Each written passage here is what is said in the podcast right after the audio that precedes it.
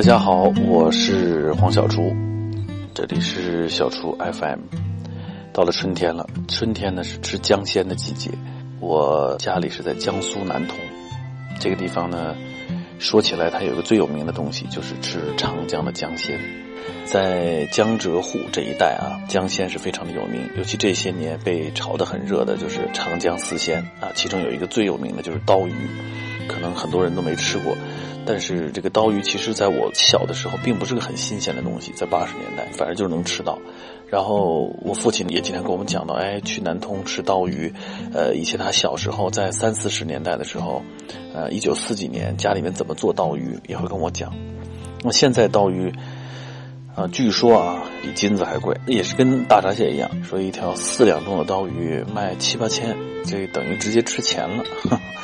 确实是被炒得很很热吧。刀鱼呢，就吃它的鲜美，它确实是被称为是天下第一鲜。我前一段呢到南京的时候，还吃到了这个号称就是天下第一鲜味的，也是我一个朋友在南京开了个餐厅，呃，他呢也是南通人，也是南通人，好像是海门人，然后呢就给我们弄了刀鱼馄饨，哎呀，那真的是鲜美，那就天下第一鲜。长江这个四鲜，其实大家比较熟悉的有一个就是河豚，当年也是冒死吃河豚嘛。但是河豚呢，现在都是养殖的，所以它应该还算是比较安全，不太会中毒。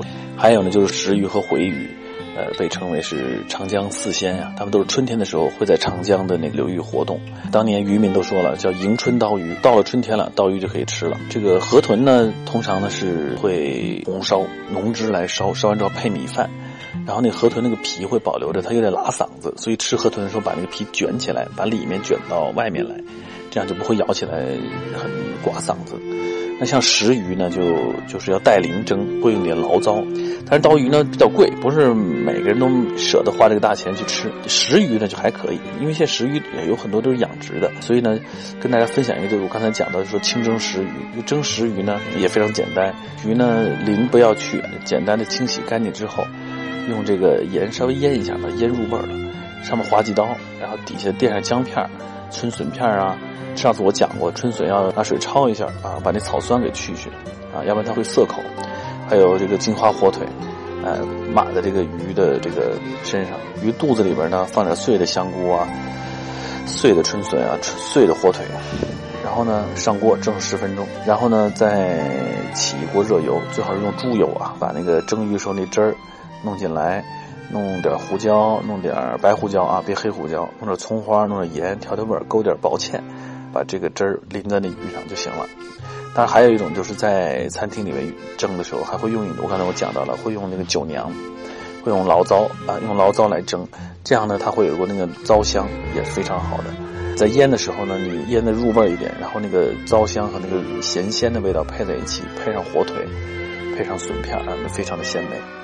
香菇可以放，我有时候也也觉得不放香菇也可以，因为香菇的味道会重，也会夺掉食鱼的本身的鲜味。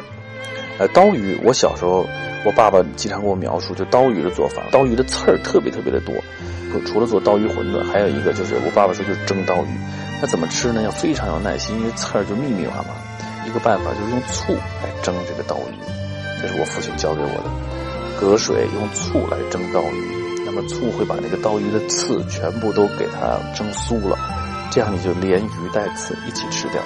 当然呢，现在还有的像那大董餐厅，那是我师傅董师傅。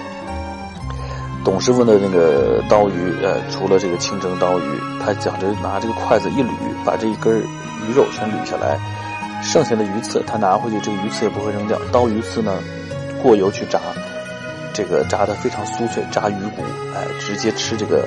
撒点盐巴，那也是非常的鲜美。所以刀鱼既然都卖的那么贵了，那鱼刺也舍不得扔掉，炸一炸吃吃也是不错的。